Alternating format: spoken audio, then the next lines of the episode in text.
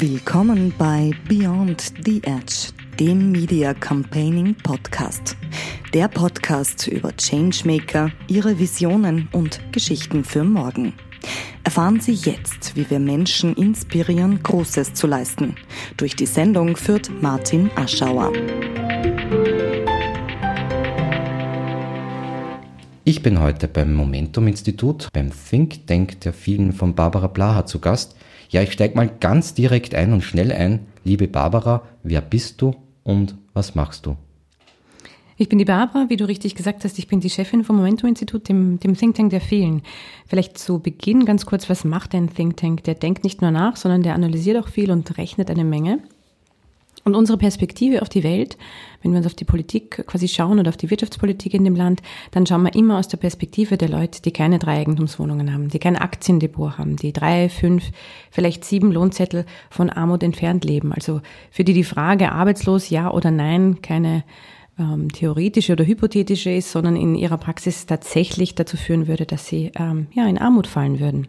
Das sind die Leute, die uns interessieren und das sind rein statistisch gesehen äh, ja 90 Prozent der Menschen in dem Land. Sozialer Fortschritt ist zu allen Zeiten dann passiert, wenn man der Mehrheitsgesellschaft irgendwie auf die Nerven gegangen ist, würde ich mal sagen. Jetzt arbeitet das Momentum-Institut stark wissenschaftsbasiert und Experten und Expertinnen sind ohne Zweifel sehr, sehr wichtig. Aber was kann ein Think Tank wirklich bewirken? Es ist ja per Definition eigentlich ein Eliteninstrument. Und was kann der tatsächlich verändern? Und gleich dann zum zweiten Momentum hin, was waren Erfolge? Mhm. Das ist ja eine Menge, du fragst da gleich eine Menge gemeinsam. Was kann ein Think Tank? Du hast vollkommen recht. Das ist die Besonderheit, das zeigt sich ja schon noch in unserem, mm, quasi wenn du so möchtest, Titel. Think Tank der vielen. Ist das nicht ein Widerspruch in sich? Ne? Das, auf der einen Seite dieses Elitending, auf der anderen Seite ist man für die vielen da. Wie klappt das denn? Ich glaube, wir lösen das einerseits dadurch ein, mit der, mit der Brille, mit der wir auf die Welt schauen. Also welcher Perspektive bearbeiten wir Wirtschaftspolitik in diesem Land? Für welche Perspektive erarbeiten wir auch Politikvorschläge? Hm? Also wir äh, entwickeln ja auch konkrete Lösungsvorschläge und Überlegungen für Fragestellungen, die uns alle umtreiben. Stichwort Klimakrise.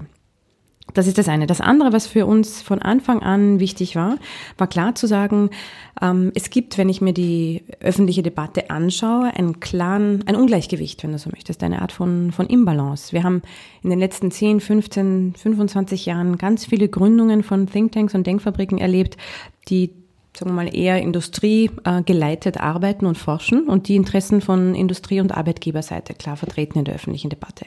Wenn aber immer nur die eingeladen werden in Talkshows oder ins Morgenjournal oder auf die Gastkommentarspalten der Zeitungen, dann glaubt man, wenn man die Zeitungen dann liest oder das Morgenjournal ja hört, aha, es gibt offensichtlich nur diese Interessen. Und unsere Perspektive war, klar zu sagen, na Moment, es gibt ja auch nochmal eine andere Seite. Es gibt natürlich noch eine andere Perspektive. Und die ist in der öffentlichen Debatte zu wenig vertreten. Da sind wir so ein bisschen an den Start gegangen. Und das Zweite, was uns ganz wichtig war von Anfang an, war, dass wir klar gesagt haben, ein Think Tank der vielen darf sich nicht darauf verlassen, dass irgendwelche Elitenmedien mich anrufen und zum Interview bitten, sondern wir müssen mit den Leuten selber reden können. Wir müssen eigene Kanäle aufmachen, der in beide Richtungen offen ist. Also wo, wo wir unsere Forschungsergebnisse publizieren können, wo uns aber auch Leute sagen können, hey, mich interessiert das oder erklärt mal mal das oder wie, was ist eigentlich die Antwort auf diese oder jene Frage. Deshalb sind wir nicht nur als Think Tank an den Start gegangen, sondern auch mit dem Moment Magazin, einem Online-Magazin, das in allen sozialen Medien ja, unterwegs ist und sich dort bemüht, Perspektiven einzubringen, die man normalerweise in den anderen Medien eher vergeblich sucht.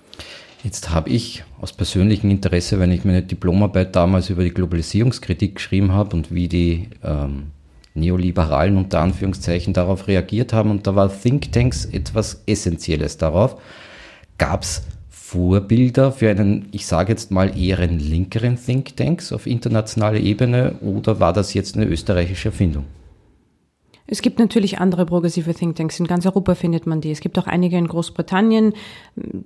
Thinktanks, die ich ein bisschen mehr im Vorfeld auch angesehen habe, auch ein bisschen zu analysieren, wie arbeiten die, wie sind die aufgestellt, was sind ihre Schwerpunkte und was sind äh, ja auch Erfolge, die man sich da vielleicht ein bisschen abschauen kann.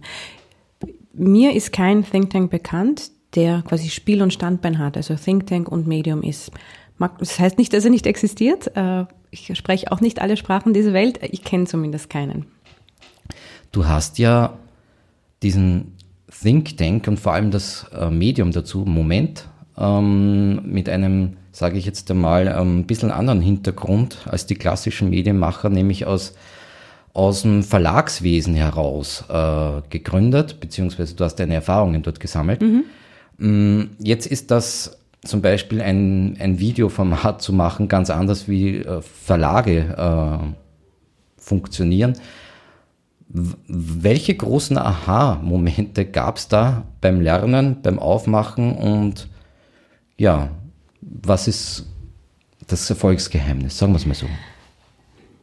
Ich glaube, ein wesentliches Erfolgsgeheimnis von uns war, dass wir von Anfang an gesagt haben, wir müssen raus aus den Dingen, die wir schon gut können. Also ich habe davor keine Videokolumne gemacht und auch keine verlegt. Äh, ich habe klassisch Sachbücher programmiert. Das war mein Brotjob für fast ein Jahrzehnt. Gleichzeitig war mir aber klar, mit Blick auf die Welt, äh, und das ist vielleicht ein Vorteil, wenn man nicht aus einer klassischen Journalistenkarriere herauskommt, dass die sich immer schneller dreht und auch sehr verändert hat. Also das, wo wir lang glauben, wo qualitativer Journalismus passiert, in sehr großformatigen Zeitungen, das ist nicht mehr das Format, das die Jungen tatsächlich noch erreicht.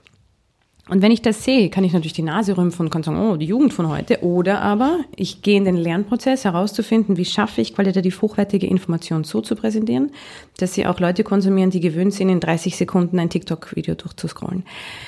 Das war die große Herausforderung. Und mit dieser, sagen wir mal, hm, fehlenden Standesbewusstsein, weil ich eben nicht aus dem Journalismus komme, äh, war es sehr leicht zu sagen, jetzt gehen wir mal YouTube entdecken und dann schauen wir uns Facebook an und dann äh, klären wir mal Instagram und jetzt eben seit ungefähr einem Dreivierteljahr äh, logischerweise auch TikTok als am schnellsten wachsende Plattform in Österreich.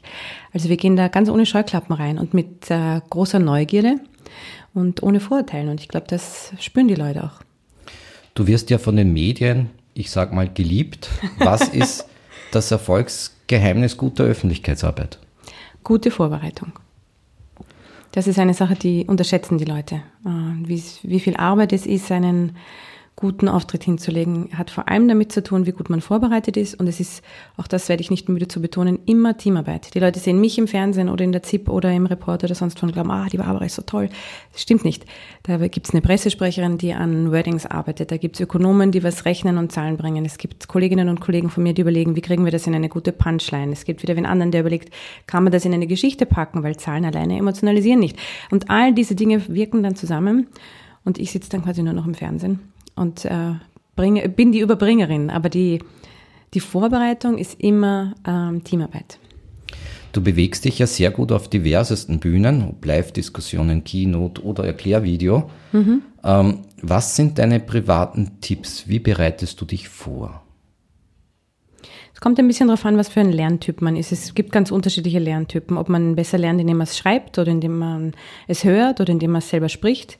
Ich selber bin eine Person, die am ersten lernt, wenn ich selbst spreche. Das heißt, wenn ich einen wichtigen Medienauftritt habe oder eine wichtige Podiumsdiskussion, dann übe ich die zentralen Botschaften, die zentralen Punkte, die mir wirklich am Herzen liegen, tatsächlich laut, indem ich in dem Zimmer gehe ich dann immer auf und ab und spreche, spreche den Text quasi. Es gibt dieses schöne Zitat, ich spreche die Dinge so lang, bis sie sich anhören, ähm, als wären es meine Wörter. Das sind natürlich trotzdem meine Worte, aber dadurch, dass es dann so eine, einen Auftrittscharakter hat, wirkt, kriegt sonst manchmal so auch eine Auftrittssprache und so ein Auftritts, hm, ne? das ist dann nicht mehr besonders authentisch. Und es so lange zu üben, bis sich wieder anhört, wie ich äh, rede, wenn ich ganz normal rede, das ist Teil meiner Vorbereitung. Jetzt ist es ein evidenzbasiertes Faktum, dass Reichtum Armut produziert. Bist du zufrieden mit der Arbeit des Momentumsinstituts? Und ich glaube nämlich, die Bundesregierung hat so ziemlich gar nichts von euch übernommen. Ja, sie diskutieren zumindest manche Dinge, Stichwort Mietpreisbremse. Ähm, ich kann nie zufrieden sein mit der Arbeit des Momentum-Instituts. Wenn ich zufrieden wäre, dann hätte sich das Momentum-Institut ja quasi selbst abgeschafft. Ja? Wenn alle unsere Politikvorschläge umgesetzt würden und wir keine weiteren guten Ideen hätten, dann wären wir ja fertig mit, unserem, äh, mit unserer Arbeit und könnten alle nach Hause gehen. Solange das nicht erreicht ist, kann ich nicht zufrieden sein. Ne? Also solange die Lebensbedingungen der arbeitenden Menschen in dem Land noch nicht so sind, dass ich sage, es ist perfekt, ist unsere Arbeit nicht getan. Und ganz realistisch, das ist ein Ziel, das wird man ja nie erreichen. Das wissen ja alle Leute, die sich für eine bessere Welt oder für mehr Gerechtigkeit einsetzen. Ne? Es ist so ein, ein Nordstern, der unsere Arbeit anleitet, aber wir müssen uns bewusst sein, dass es ein Ziel ist, das wir nie erreichen werden. Wir können uns dem Ziel nur annähern. Worauf bist du stolz? Ich bin stolz auf das Team, das mit mir arbeitet. Das sind ganz mutige Menschen, die sich unfassbar viel zutrauen und auch wirklich, wirklich viel trauen.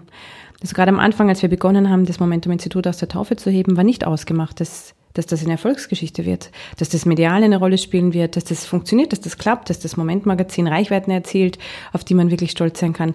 Das war ja am Anfang nicht klar. Und ich glaube, das ist das Kernelement von Mut, dass man sich auf eine Sache einlässt und all in geht, ohne dass man weiß, ob die Sache gelingt.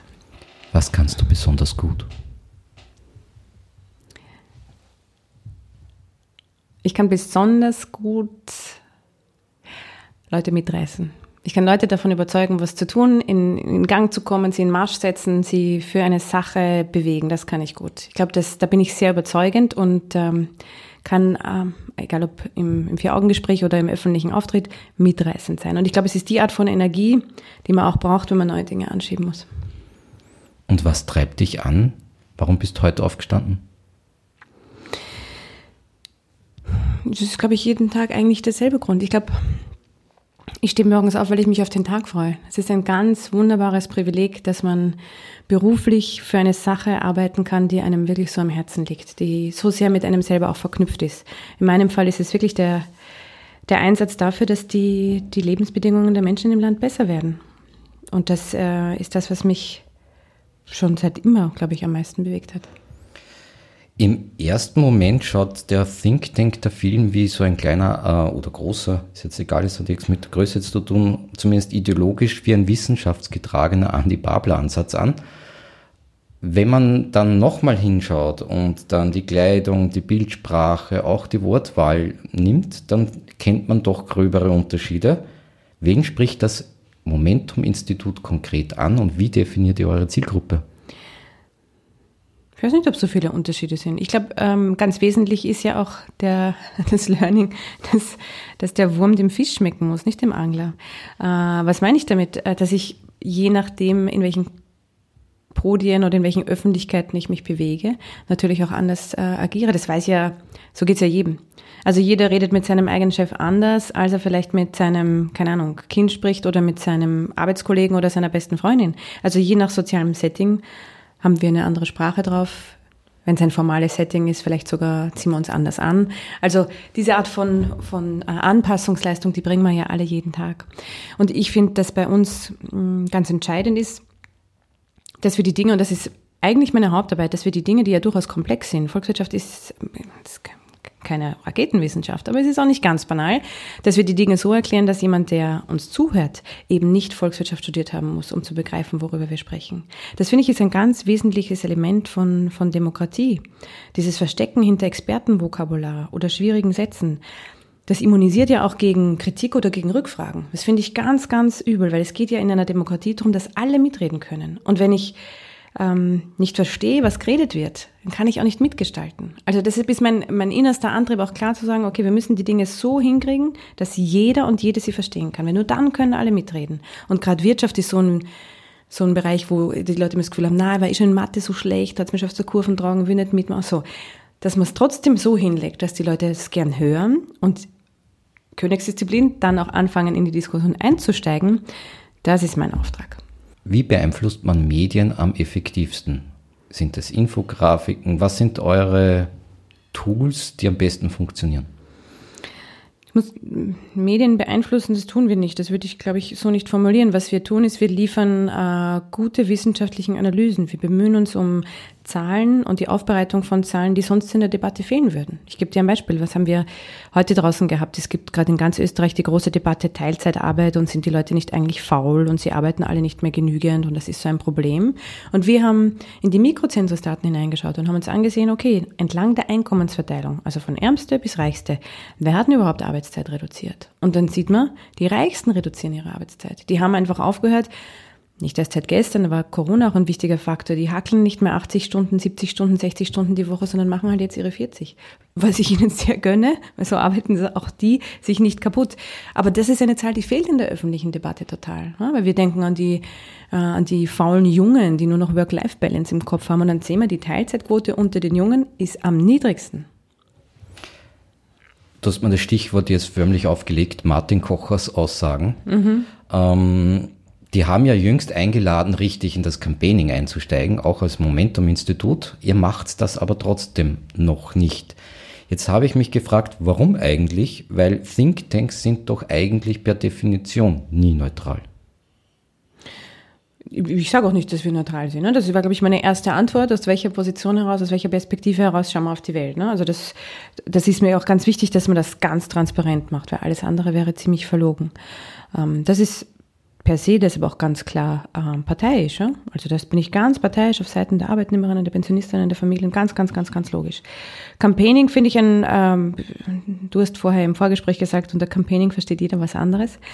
Äh, ich würde sagen, im Rahmen der Möglichkeiten, die das Momentum-Institut hat, welches Zahlenwerk können wir liefern, welche Rechnungen können wir anstellen, wie können wir so aufbereiten, dass es auch Leute verstehen, äh, die nicht Wirtschaft studiert haben?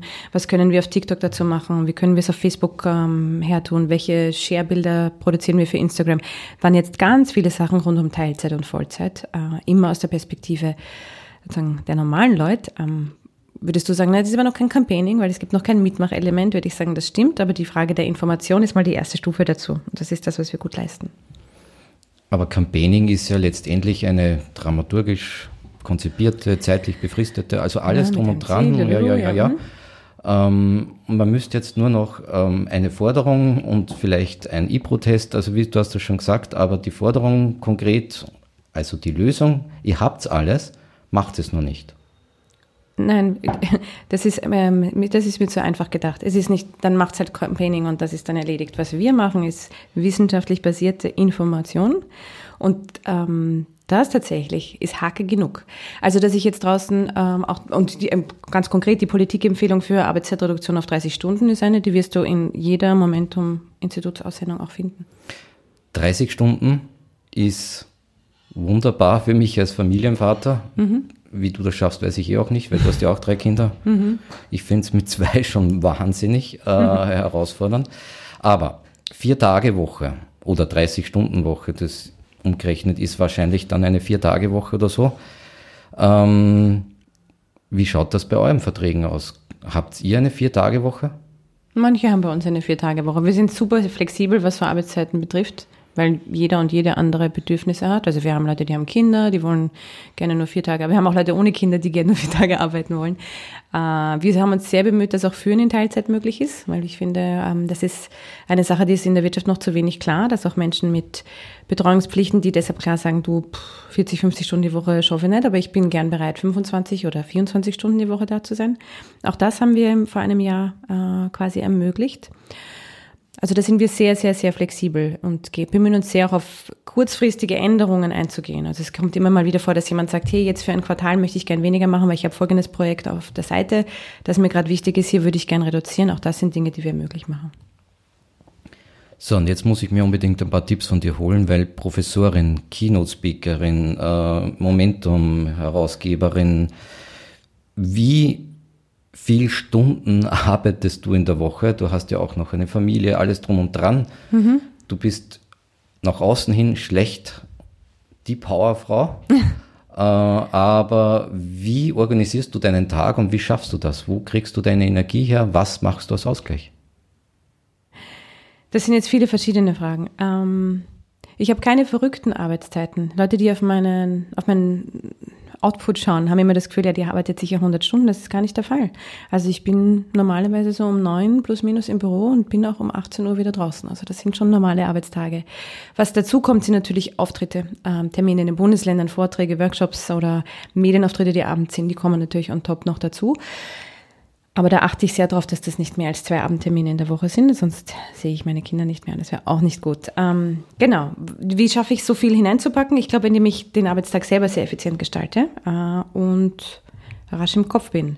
Das hat auch viel damit zu tun, wie ich aufgewachsen bin. Ich bin ähm, eins von sieben Kindern, da war es immer sehr trubelig, da gab es immer viel zu tun und die, die Arbeitspakete so, so rasch und effizient wie möglich abzuarbeiten, war schon als Kind ähm, für mich wichtig. Genau. Und Ausgleich habe ich tatsächlich keinen. Ich glaube, wenn du nach der Energie fragst, wo ist die her?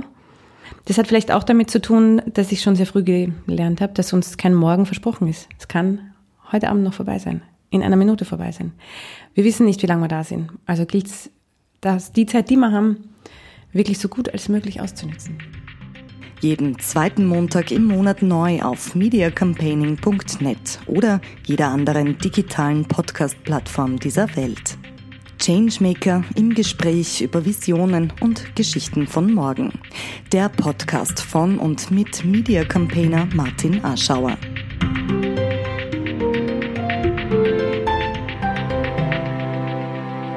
Wir waren vorher bei dem Stichwort Armut. Jetzt gibt es in Österreich circa, je nach Statistik, aber 1,3 Millionen Österreicherinnen, die armutsgefährdet sind. Mhm. Das ist ja nicht nichts. Warum wählen diese Leute nicht links?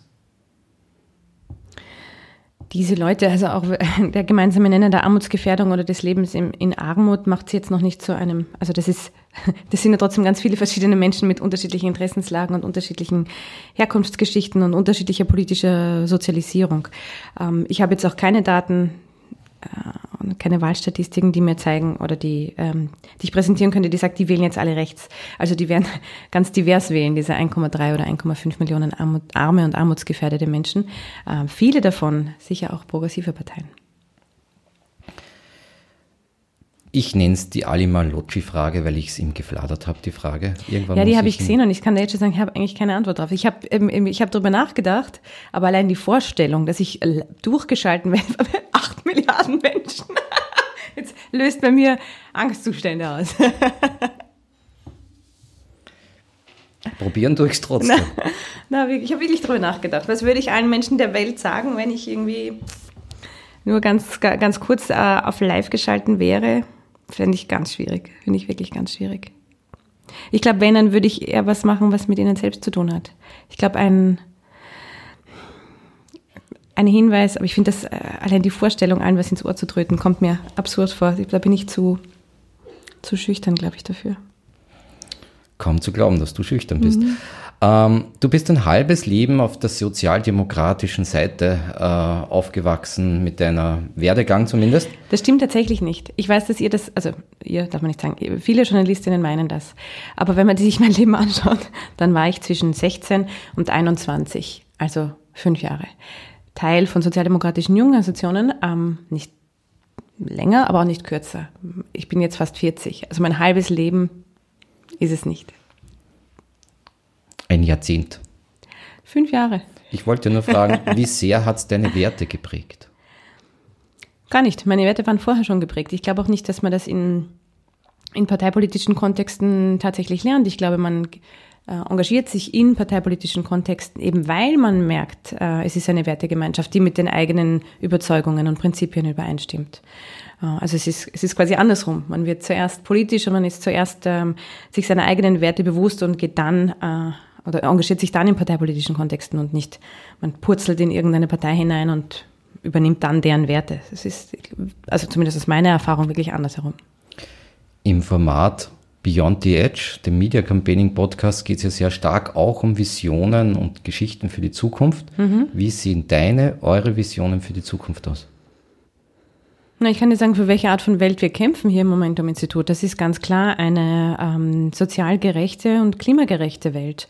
Da rennt uns mittlerweile eh schon ein bisschen die Zeit davon. Gleichzeitig sagen wir, das soll uns nicht frustrieren, das soll uns auch nicht in eine Depression versetzen, sondern das soll uns dazu motivieren, um jedes Zehntelgrad zu kämpfen, damit unsere Kinder und Kindeskinder auch noch in einer Welt leben, die tatsächlich lebenswert ist, die schön ist, wo es nicht Ressourcenkriege gibt oder Kriege um Wasser oder ähm, unfassbar schlimme Naturkatastrophen. Also das ist auch etwas, das mich total antreibt in meiner Arbeit, dieses Wissen um, es ist eben nicht egal, was wir heute tun. Wir sind, wir sind ja heute schon Vorfahren. Was wir heute entscheiden, wie wir uns heute verhalten, was wir heute anders machen, hat größte Auswirkungen auf Menschen, die heute noch nicht mal geboren sind. Ich finde, dass es ist nicht egal, wie wir leben und was wir tun, ist so ein schönes Ende für unser Interview, dass ich mich an dieser Stelle recht herzlich bedanke und sage danke für das Interview. Danke für die Einladung. Hat mich sehr gefreut. Danke fürs Zuhören. Beyond the Edge, der Podcast von und mit Media Campaigner Martin Arschauer sagt Danke. Jetzt mediacampaigning.net hören. Weitersagen hilft.